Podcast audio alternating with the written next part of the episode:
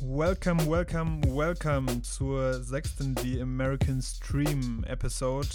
Heute mit den neuesten News aus Georgia von Bill Barr, ähm, fuck, von William Barrs Justice Department. Wow, du hast einfach die Begrüßung schon verkackt, Jonas. Dein Ernst. Ich dachte, wir schneiden das raus, Mann. Nein, Mann.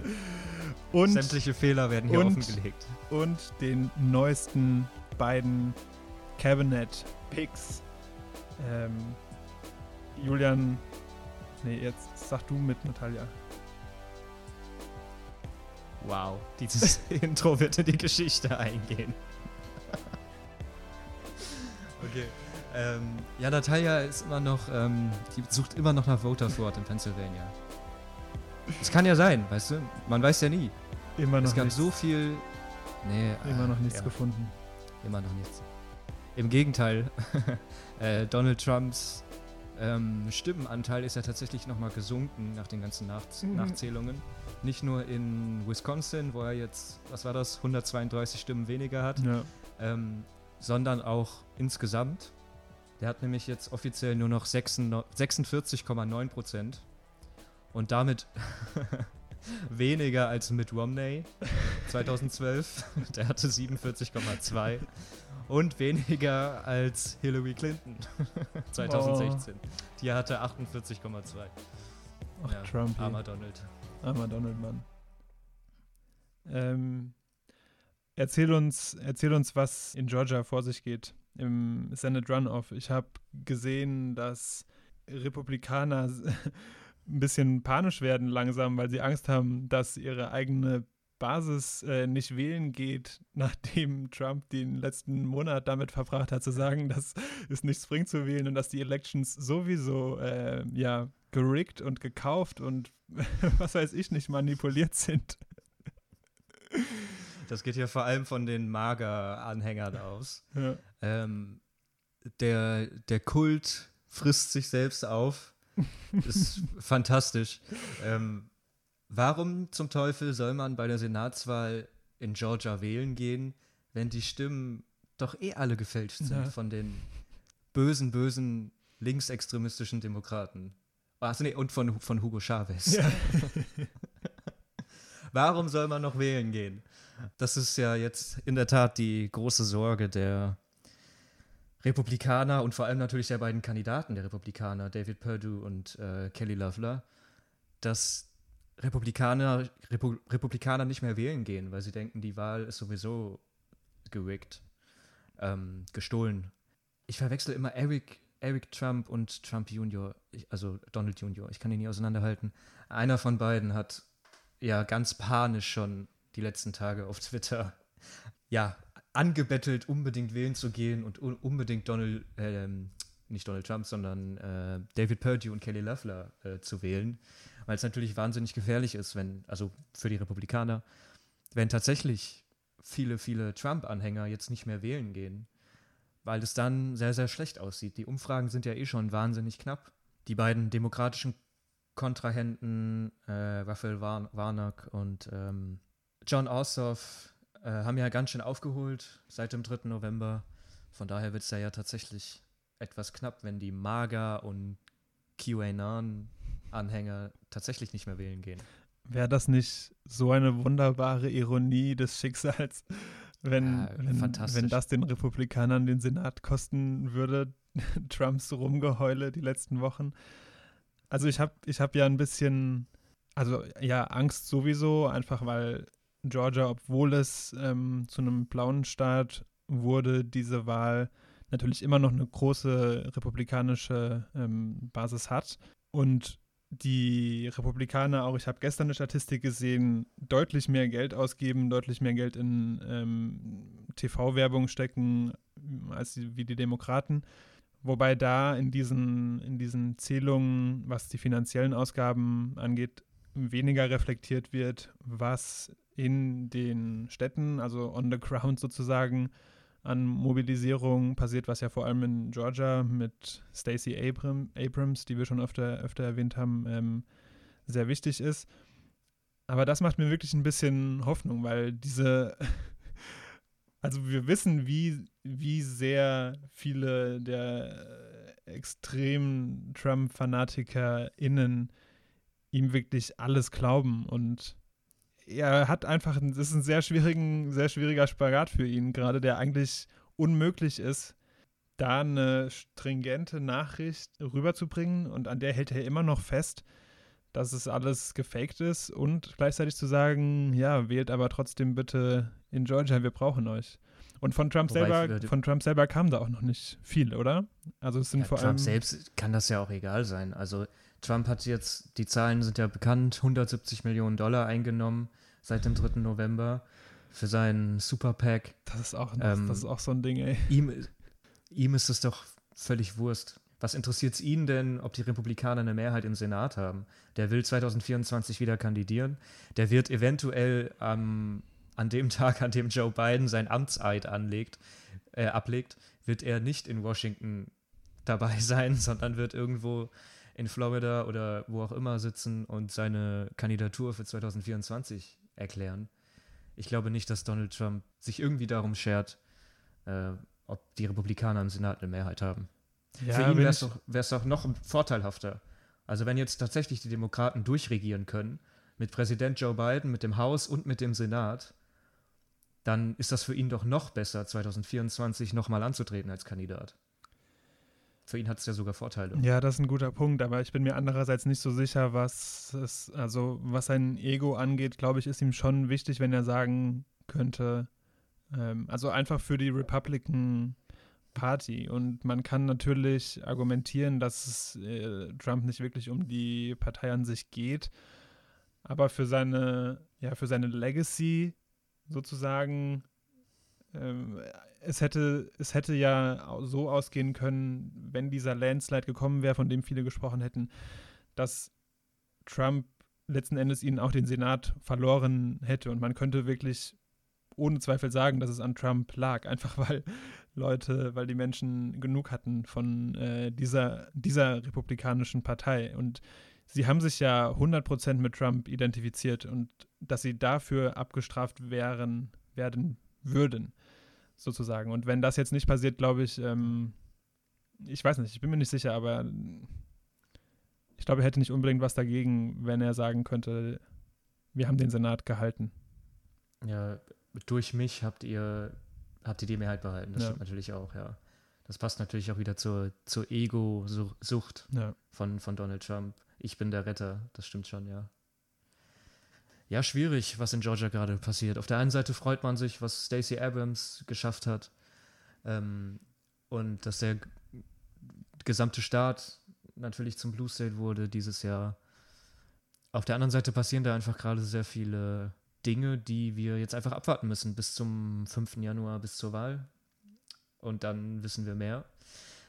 Wenn wir mal bei Georgia bleiben, glaube ich, lohnt es sich noch über den großen Börseskandal zu sprechen, in dem beide republikanische Kandidaten verstrickt sind, sowohl David Perdue als auch Kelly Loeffler. Beide, sowohl Kelly Loeffler als auch David Perdue, haben zufälligerweise kurz vor dem Stock Market Crash am 20. Februar äh, diesen Jahres, also während äh, dem großen Covid-19-Ausbruch, ähm, haben kurz, äh, zufällig kurz vorher sehr, sehr viele Transaktionen gestartet in der Börse, an der Börse und so äh, nicht nur wahnsinnig viel Verlust eingespart, sondern auch einfach unglaublich viel Kohle gemacht.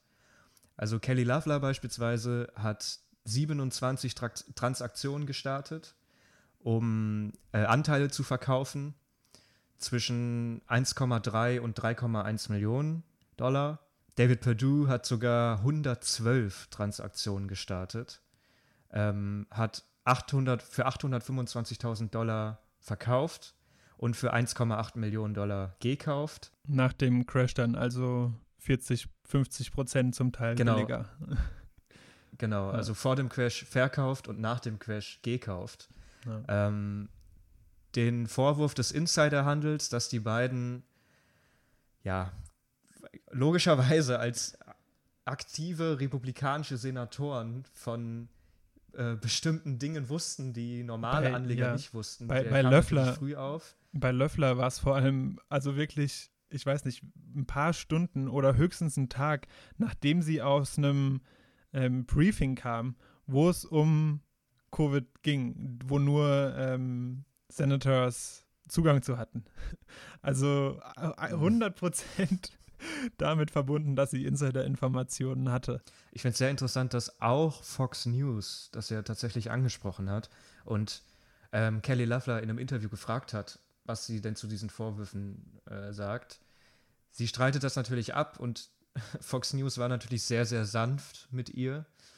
Sie hat auf die Frage, was denn da vor sich gegangen ist, das hier gesagt. Well, certainly, I'm not involved in the decisions around buying and selling. There's a range of uh, different decisions made every day with regard to my savings and 401k portfolios that I'm not involved in. And certainly, uh, like any other trade, you, you can't see into the future. I come out of the financial services industry yeah. where I have over 20 years of experience of dealing and complying with very strict standards right. around material non public information. Ja. Ach so, mhm. sie war das gar nicht. Das waren ihre Leute, die, die für sie getradet haben. Ja. Ach so. Und was sie meint, wenn. Ist auch geil, wie sie dann. Ja. Ja, ja. Was sie meint, wenn sie sagt, äh, ich komme aus der Financial Service Industry, ihrer Familie gehört der fucking Stock Exchange. Also die New Yorker Börse, an der vor allem ähm, Tech-Aktien gehandelt werden, gehört literally ihr. Und ja, da sollte man sich ganz, ab und ganz unabhängig davon vielleicht äh, fragen, was es da für Interessenskonflikte geben könnte. Beziehungsweise ihrem Mann, oder? Ihrem Ehemann. Also der, ja, ich meine, es wäre der Vater momentan noch, oder? Also sie würde so, würde es so, sozusagen erben. Also es ist ein Familienbesitz auf jeden Fall. Okay. Ich habe nur äh, dieser Ehemann, dieser Jeffrey Spratcher, oder wie auch immer er ausgesprochen wird, ist der, der Chair, Chairman mhm. der New York Stock Exchange. Ja. ja. Aber das hat natürlich alles überhaupt nichts damit zu tun. Nee, Quatsch. nee, nee. Das ist natürlich Fake News, ganz klar. Ja. ja, wird Zeit, dass die beiden abgewählt werden, oder? Ja, absolut. Go vote. Und Republikaner, don't go vote. It's rigged. It's faked. Bleib zu Hause. Hier vielleicht noch ein kurzer Punkt, wo wir gerade von ähm, der rigged und gestohlenen Wahl sprechen. Ähm, einem weiteren Republikaner ist es in den letzten Tagen zu bunt geworden. Gabriel Sterling, ein Wahlbeamter der Republikanischen Partei in Georgia, ähm, hat ja eine recht, ich weiß nicht, ich will nicht emotionale sagen, weil es eigentlich das ist, was wir seit Wochen sagen, aber es ist doch immer, äh, ja, es ist halt immer was Besonderes, wenn es von einem Republikaner oder einer Republikanerin kommt und es ist ja mittlerweile so absurd, dass es den meisten bewusst sein sollte, aber trotzdem aus, vor allem aus dem Senat, aus den höheren Positionen, man immer noch nicht nichts hört von den Republikanern, immer noch keine klaren Positionierungen gibt. Wir haben in der letzten Folge besprochen, dass die äh, General Services, wie heißt die nochmal? General Administra Administration, bla bla, Emily Murphy. Ja, Emily Murphy nach Druck von ähm, Großspendern vor allem den Transition-Prozess äh, äh, gestartet hat. Aber das ist letzten Endes nur das Administrative und an öffentlichen Äußerungen von Powerful Republicans ähm, gibt es immer noch nichts. Und es geht hier natürlich vor allem um, um die Powerful. Ich glaube, das ist ein ganz, wichtiger, genau. ganz wichtiges äh, Stichwort, Hashtag Powerful.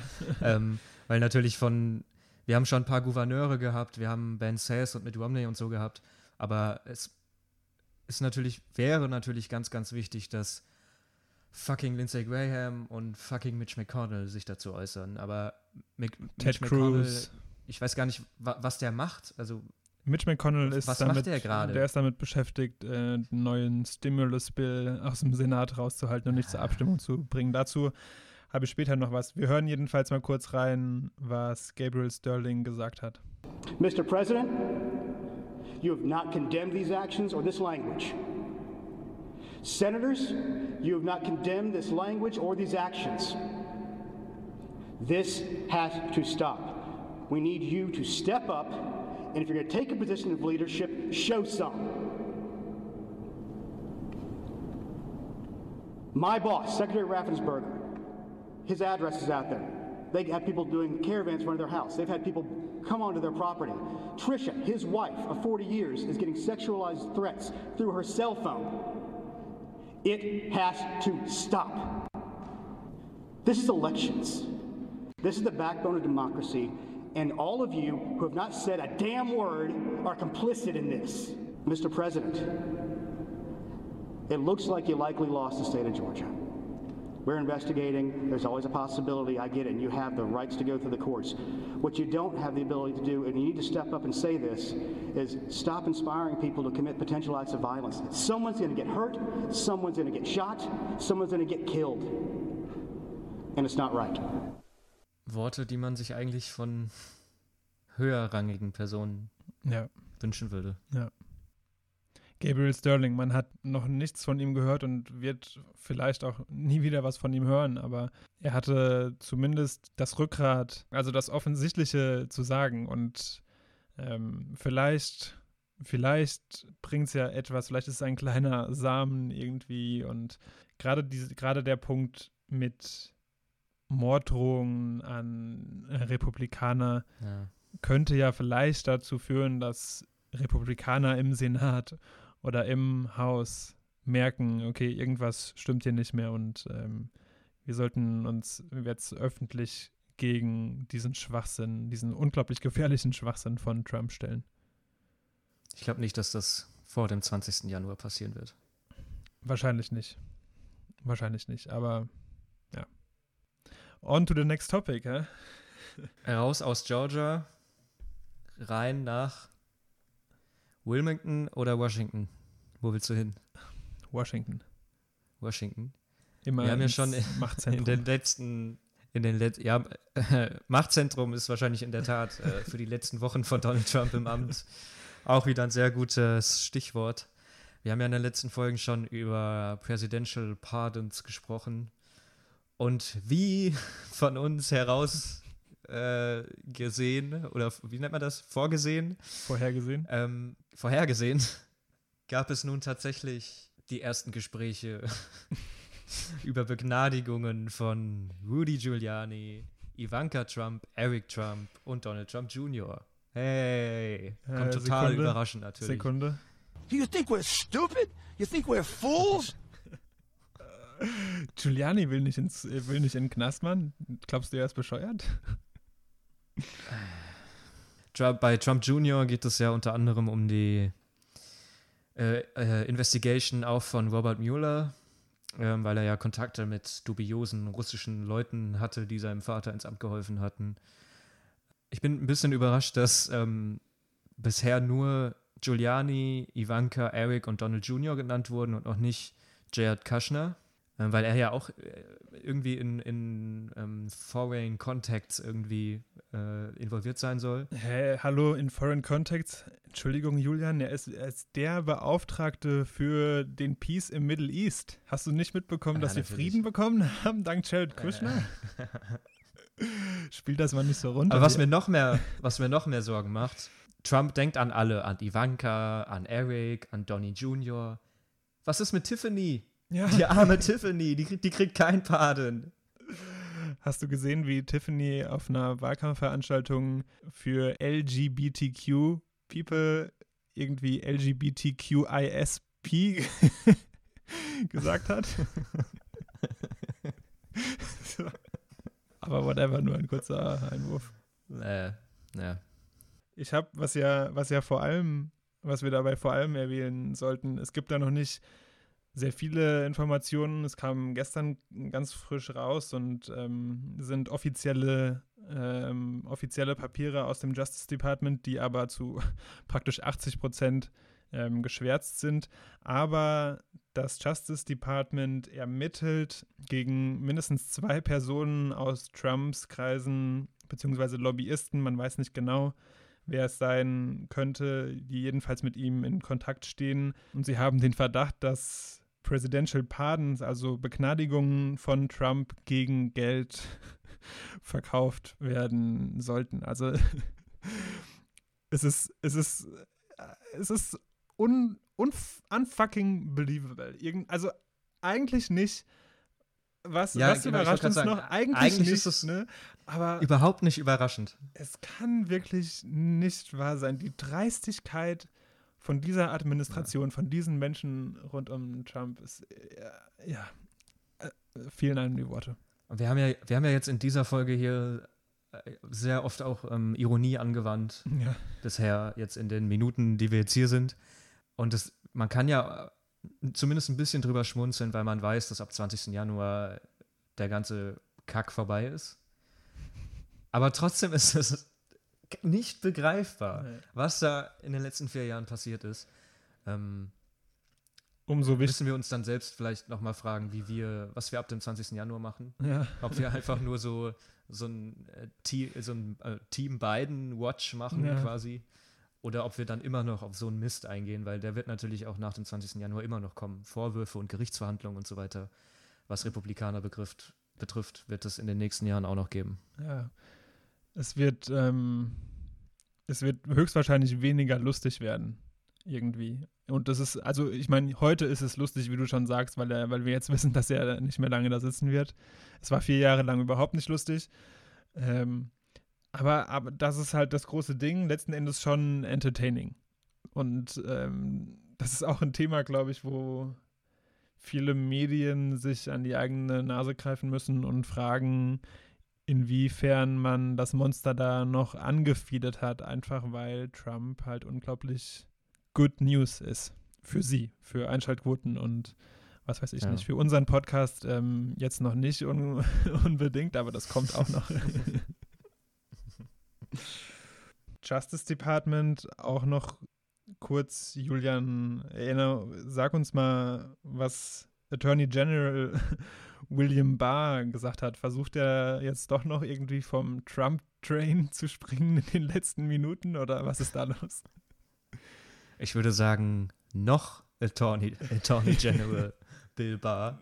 Ähm, mal schauen, ob er noch, ob er auch noch nach Weihnachten Attorney General ist oder äh, übermorgen. Bill Barr hat Folgendes gesagt. Bislang haben wir keinen Betrug von einem Ausmaß gesehen, das den Ausgang der Wahl hätte beeinflussen können. Zitat Ende. You don't fucking say, Bill Barr. Ah, Mann, wirklich. Shit. Barr war bisher einer der lo loyalsten Trump-Minister. Ähm, jetzt das quasi sechs Wochen oder fünf Wochen bevor Joe Biden vereidigt wird. Ja, also sei einfach still. Was, was, was soll das jetzt? Du hast die letzten Jahre mitgemacht äh, und hast die letzten Wochen mitgemacht bei, bei diesem Putschversuch. Ähm, was glaubt er ernsthaft, dass, dass der sich jetzt selbst damit rehabilitieren kann oder sich, sich selbst von Trump irgendwie seine Trump-Vergangenheit jetzt zur Seite schieben kann oder was? Also jetzt, jetzt muss er auch nicht mehr anfangen damit, oder? Ja, ja, ein. Äh, Ist, ist, ist, ist komisch, aber was soll's. Ich. Vielleicht. Vielleicht bringt es wenigstens ein paar misguided Republicans dazu einzusehen, der Realität ins Auge zu sehen. Ja, ich weiß nicht. Also Lindsey Graham muss jetzt auch nicht mehr ankommen und sagen, ups, es gab ja gar kein Voter Fraud.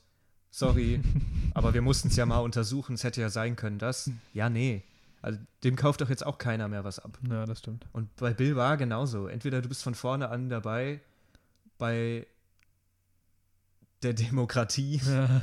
oder du bist halt komplett weg und du warst halt in den letzten vier Wochen komplett weg. Ähm, dann In, vers den letzten, versinke einfach in den letzten vier Jahren. oder ja, Ja. dann dann hau einfach ab und wir sehen dich ab 20. Januar eh nicht wieder. Ja. So, Ja, das stimmt. keine Ahnung. Mich macht sowas eher noch aggressiv, wenn man dann damit jetzt noch um die jetzt noch um die Ecke kommt Ja. irgendwie, nachdem er jetzt die ganze Zeit die Schnauze gehalten hat. Ja, nee, das funktioniert so nicht. Sorry. Sorry, Bill.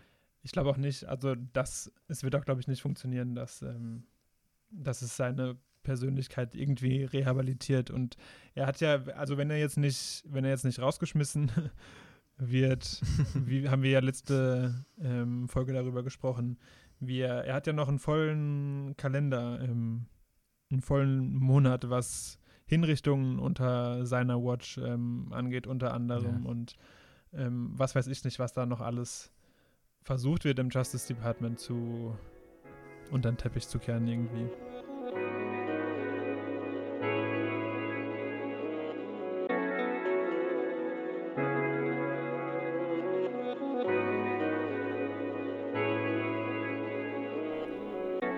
Kommen wir nochmal, wo wir gerade schon uns über Mitch McConnell und Co. aufgeregt haben, zu dem Riesenskandal, der sich irgendwie die letzten Monate schon in der amerikanischen Politik abspielt. Ich lese immer wieder Schlagzeilen und es geht nicht richtig in meinen Kopf rein oder sehe auch Fernsehbilder, wie viele Amerikaner und Amerikanerinnen auf Foodbanks angewiesen sind, wie sie kilometerlange Schlangen stehen, um äh, kostenloses Essen verteilt zu bekommen. Jede achte Amerikanerin oder jeder achte Amerikaner sagt, er oder sie hätte im letzten Monat nicht genug zu essen gehabt. Also es sind unfassbare Zahlen und man, wir reden immer Amerika, das reichste Land der Welt und so weiter und so fort. Also es wird dringend Hilfe benötigt aber Mitch McConnell hat nicht so wirklich Bock. Also wirklich schon die letzten Monate hat das Demokratische Haus Vorschläge eingebracht für einen sogenannten neuen Stimulus Bill, also ein Gesetz, was festlegen würde, mit wie, vielen, wie viel Geld ausgegeben werden kann für Hilfen in dieser akuten Krisenzeit. Vor allem geht es da um Arbeitslosenhilfe, ähm, Menschen dürfen momentan noch bis zum 1. Januar nicht aus ihren Wohnungen geschmissen werden, wenn sie die Miete nicht bezahlen können. Das läuft alles aus. Da sind aber auch so Sachen dabei ähm, wie Gelder für den Aufbau einer Infrastruktur, ähm, was die Verteilung von, äh, von den Impfstoffen, die ja ähm, an der Tür stehen, sozusagen angeht. Und schon seit Monaten werden alle Vorschläge, die Demokrat Innen und RepublikanerInnen im Haus zusammen ausarbeiten, im Senat gekippt, beziehungsweise gar nicht von McConnell zur Abstimmung ähm, zugelassen. Und es ist, äh, es ist ja nicht zu verstehen, andererseits schon zu verstehen, wenn man einen sehr zynischen Blick auf Politik hat. Ähm, die Republikaner fangen jetzt schon an, weil sie genau wissen, dass das ihr Hauptpunkt in der kommenden Biden-Administration sein wird, auf einmal Geld sparen zu wollen. Auf einmal haben sie Angst um Schulden. Sie sagen, die Vorschläge wären Socialism. Ähm, und es ist einfach so, also ich, man kann sich nur an den Kopf greifen und dieser, dieser, diese Distanz zwischen der Republikanischen Partei und Mil Millionen von Menschen, die am Existenz, am Rande des Existenzminimums in den USA leben, ist einfach, ist es ist, ist unfassbar. Und ich verstehe nicht, wie, wie immer noch trotzdem so viele von ihnen diese Partei letzten Endes wählen. Kannst du mir das erklären? Also, sie machen, sie, sie machen aktiv Politik gegen die Menschen. Sie sind nicht bereit, in einer fucking Pandemic. Es geht nicht mal, es geht hier nicht mal irgendwie um die Einführung eines Mindestlohns oder was weiß ich nicht. Es geht um akute Hilfe für diese Zeit gerade, wo noch so viele Menschen arbeitslos sind. Ich habe gelesen, bis zu 20 Millionen Mieter und Mieterinnen würden ihre Wohnung verlieren, wenn dieses Moratorium auf Evictions, äh, also auf Zwangsräumungen, nicht verlängert wird. Das ist in einem Monat, Mann. Hm. Und Mitch McConnell, äh, ja, kümmert sich um Schulden. Es gilt, es gilt Schulden zu verhindern und ähm, ja, irgendwie den Grundstein zu legen für die nächsten vier Jahre ein Argument zu haben, um Bidens Administration zu unterminieren letzten Endes. Und es ist einfach, es ist zum Heulen wirklich. Und hier ist es ja wirklich völlig egal, welche, aus welcher politischen Richtung du kommst. Ja. Also absolut. selbst wenn du, keine Ahnung, ähm, selbst wenn du äh, Kelly Loeffler und David Perdue wählst im Januar in Georgia oder wenn du Mitt Romney gut findest oder wenn du den Republikanern näher bist als den Demokraten, selbst dann muss man muss doch sehen, dass das, dass es egal ist jetzt so in the middle of a Ja. pandemic. Ja, ja. Es ist doch, es kann doch nicht sein, dass das, ach, keine Ahnung, es ist frustrierend, dass, dass, dass das eine politische Entscheidung ist, Ja. in der Pandemie Leuten zu helfen. Auf das, ähm, auf das Argument, dass wir sparen, sparen, sparen müssen, werden wir uns grundsätzlich schon ähm, einstellen können. Das ist allen bewusst. Es ist nur so, so unglaublich heuchlerisch ähm, vor dem Hintergrund, dass während der Trump-Administration äh, Geld ausgegeben wurde ohne Ende. Also Trump hat einen 2 Trillionen Tax-Cut, 2 Trillionen Tax-Cut für die reichsten AmerikanerInnen durchgesetzt. Ähm, äh, Entschuldigung, Republikaner, wo ist da, wo ist da der Wille zum Sparen? Wo ist da die Angst vor Schulden irgendwie? Also, was soll der Scheiß? Und Ja. jetzt fangen, jetzt fangen sie wieder an. Also, es ist so heuchlerisch, so zynisch. Wie kann man. Da kann, da kann man, da kann man nicht objektiv, da kann man nicht irgendwie objektiv Ja. drüber reden und sagen, aber auf der anderen Ja. Seite, das ist zu 100% Scheiße gebaut von den Republikanern. Und ja, Und wir, es geht, bei- es geht, um- wir und es drei geht um beispielsweise. Menschenleben. Es geht um Menschenleben, Mann. Ja, genau, eben. Wir drei beispielsweise, also Jonas, Natalia und meine Wenigkeit, wir sind ja auch nicht politisch, wir wählen ja auch nicht die gleichen Parteien in Deutschland und wir sind ja politisch auch nicht unbedingt in der, in der, also in derselben Richtung schon, aber nicht in derselben Position am Ende. Und wir hatten beispielsweise bei den Vorwahlen, bei den, Dem- bei den Demokraten, hatten wir ja auch andere Lieblingskandidaten. Ähm, wir alle drei. So. Aber trotzdem muss man doch hier irgendwie einen Konsens finden, Mann. Ja. Das. Ach, Mann. Also da gibt's, Ja, da gibt's, da Ahnung. gibt's, da gibt's letzten Endes nicht, ja, okay, sagen wir, sollen es jetzt 900 Milliarden Dollar sein oder äh, 700 Milliarden Dollar, dann einigt euch auf die Mitte. Aber bringt verdammt nochmal einfach Ja. irgendein fucking Gesetz durch, dass Menschen sich zu essen kaufen können, Mann. Es geht, also, Ja. Menschen brauchen Essen, Alter. Und so weit sind wir gekommen, Ja. dass wir darüber reden, dass das irgendwie einen politischen Streit letzten Endes ähm, auslöst. Das ist äh, einfach nur fucking depressing. Und ey, am Ende ist es ein Problem von beiden. Von der beiden Regi- äh. Administration, weil die das dann wieder auslöffeln müssen. Ja. Ja, toll gemacht, Mitch. Danke.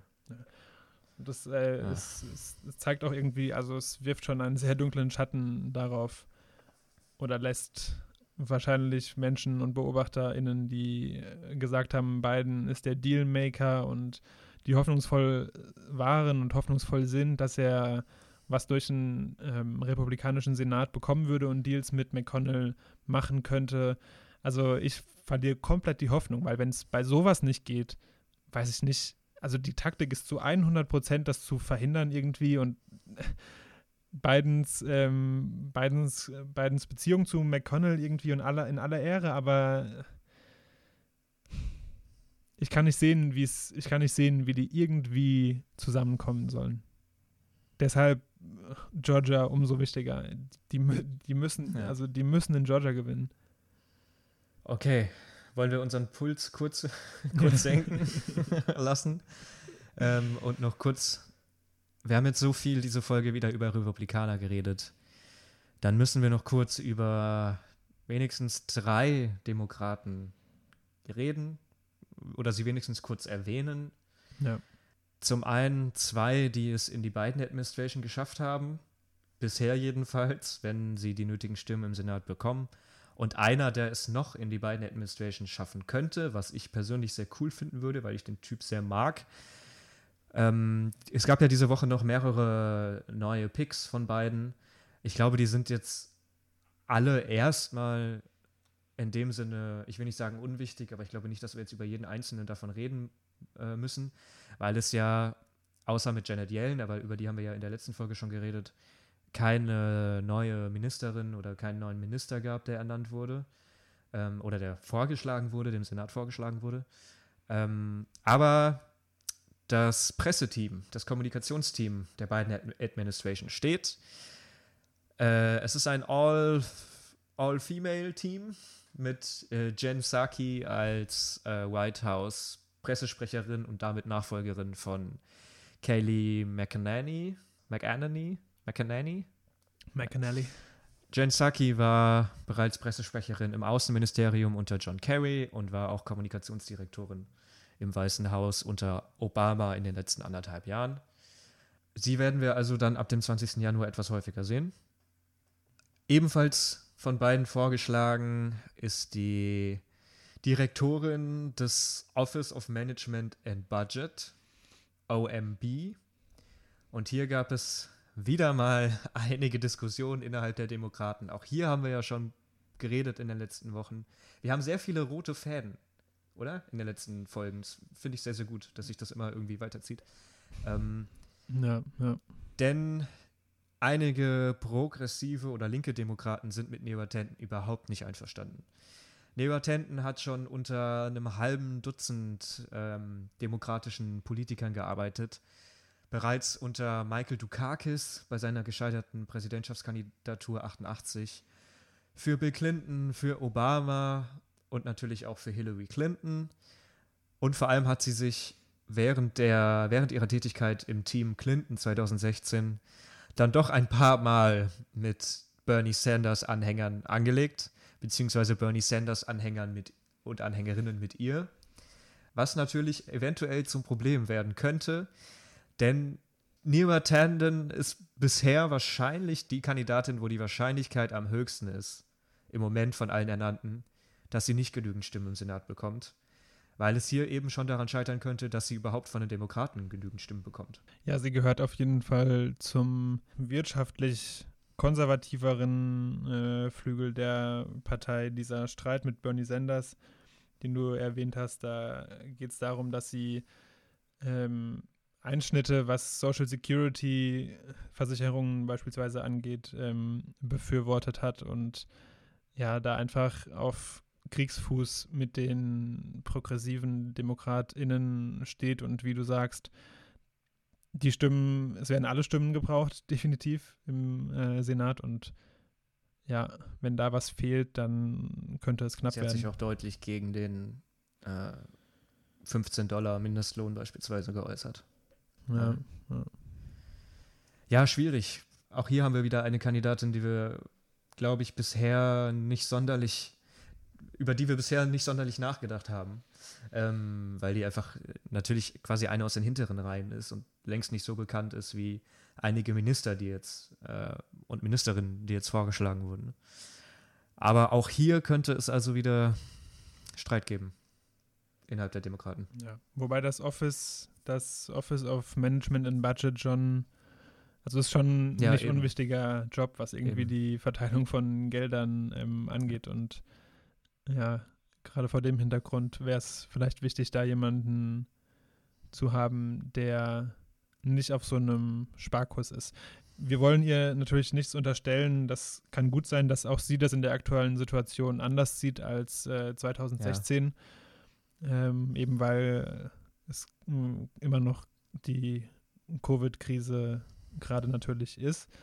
Aber ja, müssen wir schauen, ob sie ähm, am Ende durchkommt. Ein Kandidat, den es noch gibt, der es noch nicht geschafft hat ins Kabinett, aber es eventuell noch schaffen könnte, was mich, wie gesagt, sehr freuen würde, wäre Andrew Yang.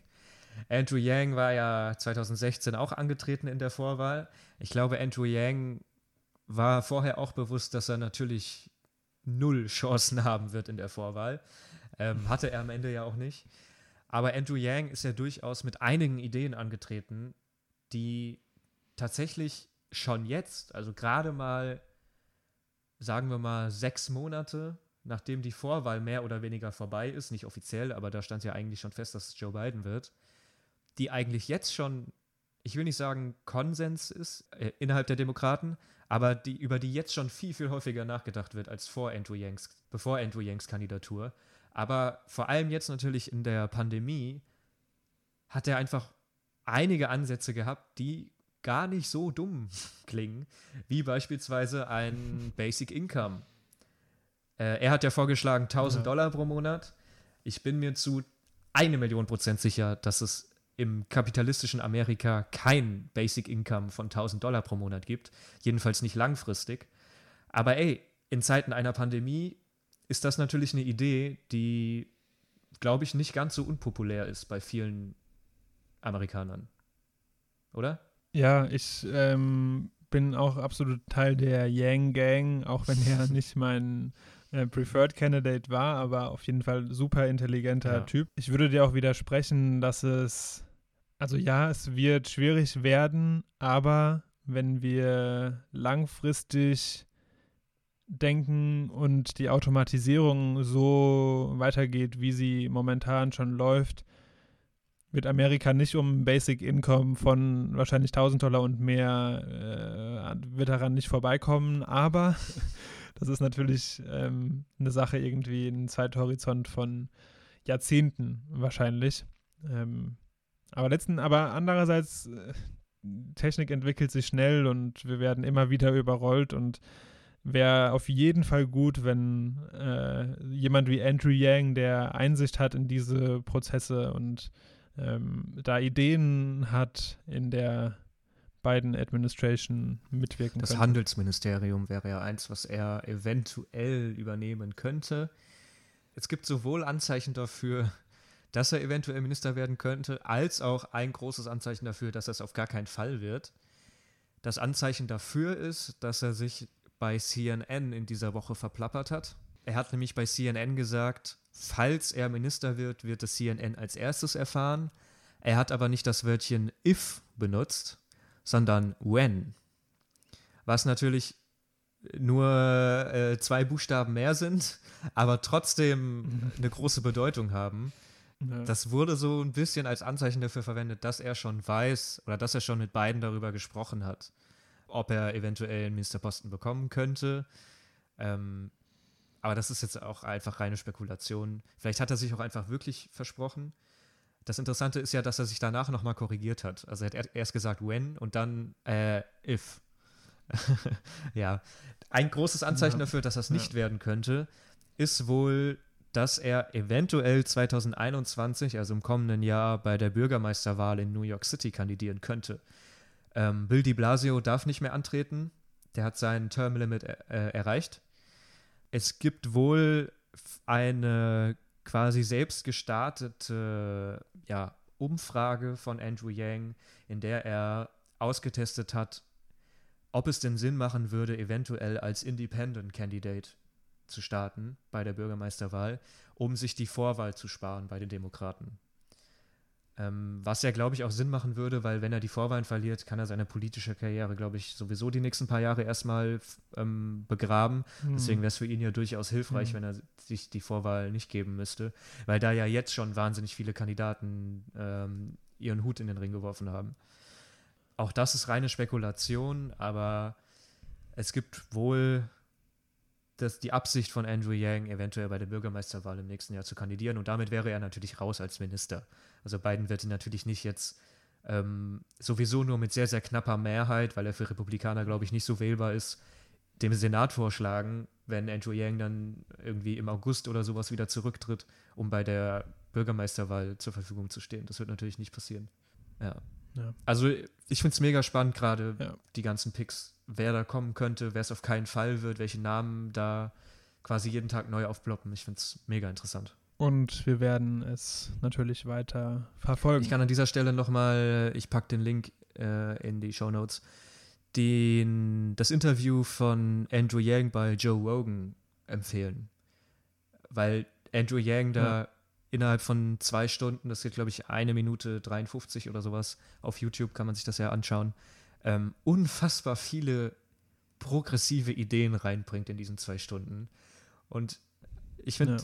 einige Kommentare auf YouTube fand ich sehr, sehr passend. Da steht nämlich sowas wie You chose Biden over Yang? What the hell? Weil natürlich Biden irgendwie quasi überhaupt keine Ideen hat im Vergleich zu Yang. Zumindest Ja. kommt einem das so Ja. vor. Ja. Ja.